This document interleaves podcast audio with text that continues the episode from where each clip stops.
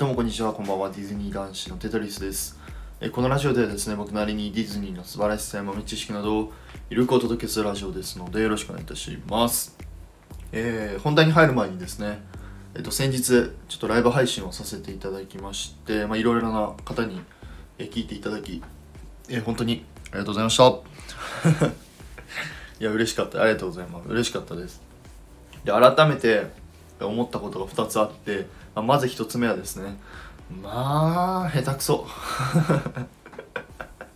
ライブ配信めっちゃ下手くそだなって思いました。こう一人でバンバン喋る分にはいいんですけど、なんかこうコメントっていきながらとか、なかなかちょっと大変だなとか思いながら、まあまあこれに関してはですね、慣れ、慣れなのかなとか思いましたね。で、2つ目に関してなんですけど、まあ、やっぱりあのライブ配信なんでダイレクトに聞いてる方のコメントとか意見っていうのがあの入ってくるのでそこはすごいいいなと改めて感じました、まあ、なのでまあですねあのコメントの方にもボビーコさんからコメントあった通り、まあ、こう自分の好きなことをこうバンバン話していいんじゃないみたいなこと言われたので、まあ、僕もまた 好きなことこうガンガン話していこうかなと思います。まあ次はですね、ねノートルダムのことについてとかめちゃめちゃ話したいですけどね、まあちょっとまたちょっと頃合いを見て皆様にご報告したいかなと思いますので、またその時はよろしくお願いいたします。ということで、まあ、今回はですね、えーまあパーク外で見れるちょっと絵画アートについてちょっとお話ししたいかなと思います。僕はですねもともとあのコンセプトアートとか、えーそういう壁画とかもすごい好きで、まあ、美術館とかも好きなんですけどあのこのディズニーパークにもですねランドとシーのパーク内ももちろんなんですけどパーク外でも楽しめるアートというか絵画って言えばいいんですかねがありますのでまあぜひそれをちょっとちょっとだけご紹介したいなと思います。えまずですね僕がもう一番と言っていいほど好きな、え壁画なんですけどこの壁画があるのはですねディズニーランドステーション駅ですね駅。モノレールの駅のとこにあります。の、えー壁の上の方の壁を見ていただくとですね、えーディズニーランドの風景が描かれている壁画がたくさんあります。まあ、ここですねもうめちゃくちゃたくさんあってもう一つ一つ見てもなかなか面白いんですけど、まあ、例えばあのトゥモローランドとかあとクリッターカントリーとかあとですねシンデレラ城もちろんシンデレラ城とかトゥーンタウンとかもあったかなあるんですけどもうこれがですねあのなんだろうな完成度もそうなんですけどこうこれを見るだけで今からこうパークに行くんだなみたいなワクワク感がですねさらに高まる風あの壁画となってますのであのぜひ皆様好きな壁画を探して見てみてください。ちなみに僕が一番好きな壁画はですねやっぱりシンデレラ城に、えー写ってるシンデレラ城とかぼちゃの馬車がですね一緒に、えー描かれてる壁画が好きなのであのぜひぜひ皆様も見つめ見つけてみてください。はい、えー続いてはですね、えー、とランドホテルにある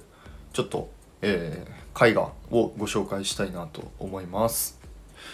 まあですねあの以前コロナ前はですね結構ディズニーランドホテルの方にもこうちょくちょく出入りができてたので、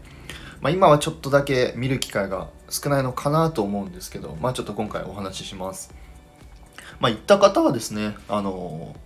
わかるかなと思うんですけどここのランドホテルはかなり絵画絵画じゃない絵画ですねのとか、えー絵の数とかがすごい多いです、まあ、例えばもう入り口入ったらすぐにアリスのですね、えーちょっと絵画があったりとかあと客間のところとかに行ったらシンデレラの、えーアニメーションの一部の絵画があったりとかあといろいろなキャラクターのですね切手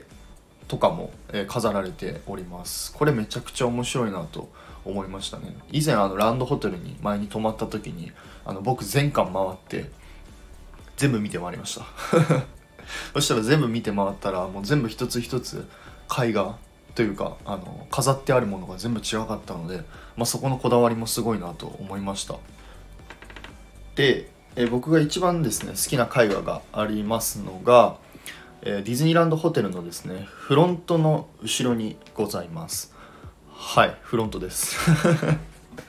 はい。であのここのフロントの後ろにですね描かれてる絵画はえっとこれもまた東京ディズニーランドのパーク内の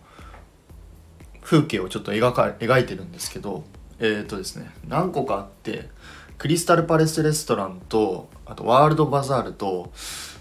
えっとねあとトゥーンタウンですかね。トゥーンタウンとああとなんかね3つか4つぐらいあったんですけどごめんなさいちょっと忘れちゃったんですけど、えーがあります。でこの中で僕一番好きな、えー絵画がありましてこれがですねトゥーンタウンの絵画なんですけどこれですねなんかすごいこだわりというか面白いなと思ったのがこのトゥーンタウンあのあべこべの世界を壁画絵画で描いてるんですけどそこに、えーとまあ、ゲストとして、まあ、おそらくビクトリア時代の方々も描かれています。これ個人的にめちゃくちゃすごいなって思ってて、まあ、普通普通じゃないけど別にあのトゥーンタウンのその壁画を絵画を描くにあたってそのゲストを描くのは分かるんですけどそのゲストをですね別に今のこの時代まあえっ、とまあスーツとかちょっと今の現代チックな服装の子供たちがこうトゥーンタウンに遊んでるよっていう、えー壁画あの絵画を描いてもいいと思ったんですけどここをですねあえてそのビクトリア時代の方々がパークに訪れてるっていうですね絵画をを描いてるとこが本当にこだわりがすごいなと思いました。でなんでこのビクトリア時代かっていうとですねまあ感づいた方はあのすごいと思うす。ごいっていうか 感づいた方もいらっしゃると思うんですけどこのディズニーランドホテル自体がですねえビクトリア朝時代あビクトリア朝様式でえ作られてますのでその1830年から1900年代かなの様式で作られてるからまあおそらくですねこの絵画に描かれてる人たちもそれと紐づんそれとつながってビクトリア朝時代の服装の人たちが描かれてるんじゃないかなと思います。まあですねまあこういうところまですごい細部の絵までですねこだわるやっぱりディズニーは改めてすごいなと思いました。はい、えー今回はですね、えーパーク外で楽しむまあ壁画アート絵画についてちょっとお話しさせていただきました。いかがでしたでしょうか？ちょっとねまだいっぱいそれに関してもいっぱいちょっと話したいんですけど、まあ、また次回話したいなと思います。まあぜひ皆様もですねあの好きなアートとか壁画とか絵画がありましたらぜひコメント欄の方で教えていただけると嬉しいです。ごめんなさい長くなってしまって。それではまた次回の配信でお会いいたしましょう。テトリスでした。バイバイ。